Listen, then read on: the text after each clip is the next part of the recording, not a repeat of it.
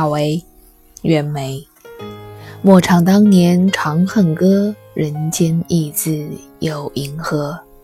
石壕村里夫妻别，泪比长生殿上多。相传，在安史之乱的时候，唐玄宗逃到马嵬坡，在随军将士的胁迫下，勒死了杨贵妃。关于玄宗与贵妃的爱情，有许许多多的史诗人都曾经写过，而最今最有名的，大约就是当年那首《长恨歌》。不久前的电影《妖猫传》当中，也试图想要再现白居易书写《长恨歌》的一些。亦真亦假的历史事件，又或者坊间传闻。今天的我们已经没有办法真实的考证，唐玄宗对贵妃到底是真的爱情，还是仅仅是对美色的一种贪欲。我们更不知道唐玄宗到底有没有真的勒死杨贵妃。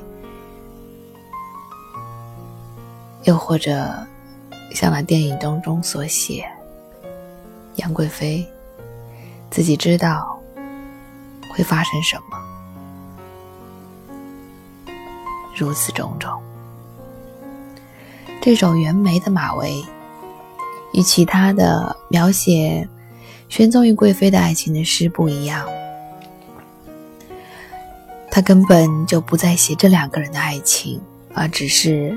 借用马嵬坡的名字，借用《长恨歌》，借用了所谓帝王家的感情，想告诉我们一件事情：在情感面前，人和人之间并没有区别。我们看惯了描写帝王家的诗篇、小说、宫廷剧，甚至。是歌唱，而其实，从感情的角度来说，人和人之间根本就没有什么区别。石壕村里的夫妻相别，他们所流的泪，甚至会比长生殿上更多、更真、更纯。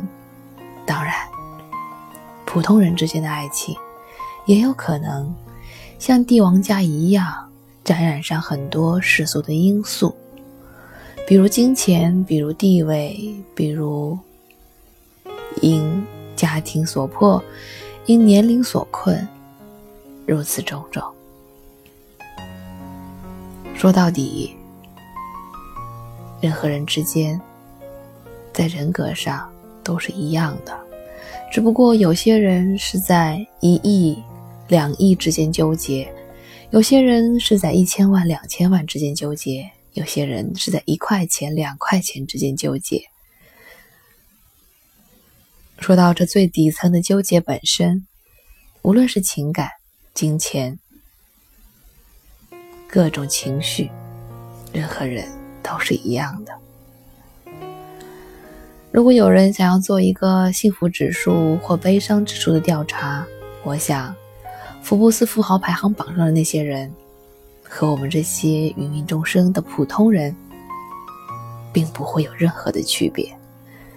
他们不开心的频率和我们不开心的频率其实是一样的。他们开心的时候笑起来的样子和我们也是一样的。所以，重点并不在于你挣了多少钱，而在于。你是否满足于你现在挣的这么多钱？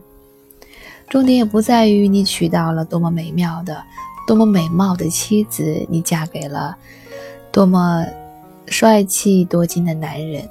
重点在于你觉得你所获得的这一份爱情是不是你想要的？袁枚、马嵬。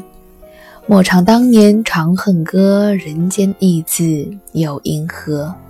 石壕村里夫妻别，泪比长生殿上多。